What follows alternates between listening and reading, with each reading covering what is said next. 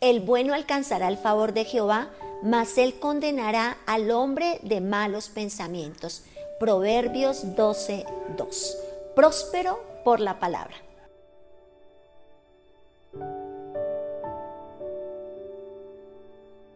Aquellos que sueñan con tener una vida de bendición deben programar su mente. ¿De acuerdo a qué? A la palabra de Dios. El enemigo del alma tratará de conquistar sus pensamientos. Así que también necesitamos llenarnos cada día de esos pensamientos que vienen de parte de Dios. Él querrá que proyectemos en nuestra vida aquellas imágenes, aquellos cuadros destructivos y negativos llamados duda, incertidumbre, caos, divorcio, muerte, haciéndonos creer que hay solución a sus problemas. Vendrá cada día a golpear la puerta de nuestra mente hasta que se canse y, y le permitamos entrar.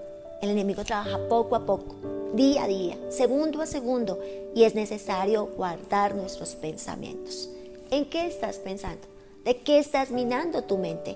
¿Qué cosas? Tal vez hoy nos dicen, tal vez vendrán cuadros imaginativos de derrota, de fracaso, de enfermedad, de incertidumbre, de divorcio, de caos, donde el enemigo a diario estará allí y existen personas a quienes es difícil creer, porque la fe viene por el oír la palabra de Dios atentamente.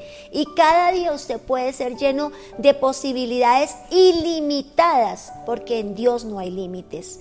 Lo que tú te propongas en el Señor lo podrás realizar. Pero depende de usted, porque en su mente debe almacenar semillas cada día de la palabra. ¿Por qué la palabra?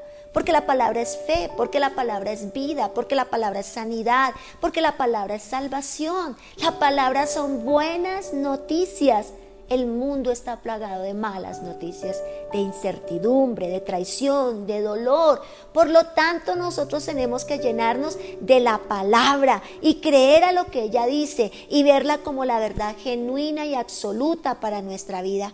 Por ello debemos renunciar a toda semilla contraria a la palabra, entender que los pensamientos que provienen en nuestra vida deben ser de Dios y deben instarnos a la obediencia, a la osadía, a la consagración, a la dependencia en Dios, a actuar en fe. Y todo pensamiento que viene del adversario nos pone en contra de Dios. Entonces nos llevará a la destrucción y Satanás trabajará con pensamientos de derrota, de fracaso, de enfermedad, de desolación, de tristeza. Pero el Señor quebrantará todos esos yugos a través de qué? Del oír la palabra, porque la fe viene por el oír. Y aquel que quebranta sus mandamientos será llevado a la destrucción, mas aquel que camina en la obediencia será llevado a la prosperidad. Aquel que quebranta sus mandamientos enfrentará ruina, enfermedad, desolación, pero el que ama a Dios será guardado y protegido por su Santo Espíritu. No hay que temer.